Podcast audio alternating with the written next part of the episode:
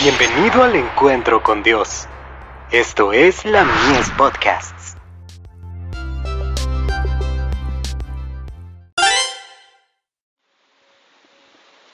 La fe por la cual vivo. Velad y orad. Orando en todo tiempo con toda deprecación y súplica en el Espíritu, y velando en ello con toda instancia y suplicación por todos los santos. Efesios 6, verso 18.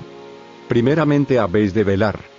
Velad, para que no habléis precipitada, colérica, e impacientemente. Velad para que el orgullo no halle cabida en vuestro corazón. Velad para que las malas pasiones no os dominen en vez de ser dominadas por vosotros. Velad para que un espíritu indiferente y descuidado no se apodere de vosotros, y descuidéis vuestros deberes y seáis livianos y frívolos. En segundo término, habéis de orar. Jesús no os hubiera dado este mandato si no hubiera una real necesidad de oración. Él bien sabe que por vosotros mismos no podéis vencer las muchas tentaciones del enemigo, y las muchas trampas que tiende a vuestros pies. La oración correcta consiste en pedir a Dios con fe, las cosas específicas que necesitáis. Ide a vuestro aposento o algún lugar apartado, y en el nombre de Jesús, pedid que el Padre os ayude.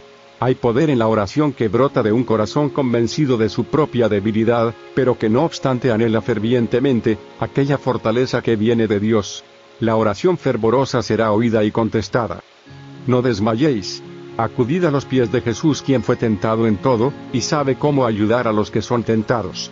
Presentad vuestro caso ante Dios por medio de Jesús, hasta que vuestra alma descanse confiadamente en su fortaleza, y sintáis que no estáis solos en esta lucha por la victoria. De Youth Instructor. 1 de octubre de 1855.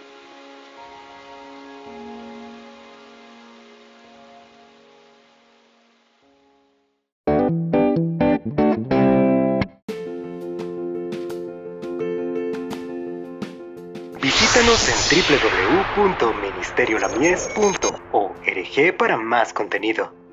Dios te bendiga.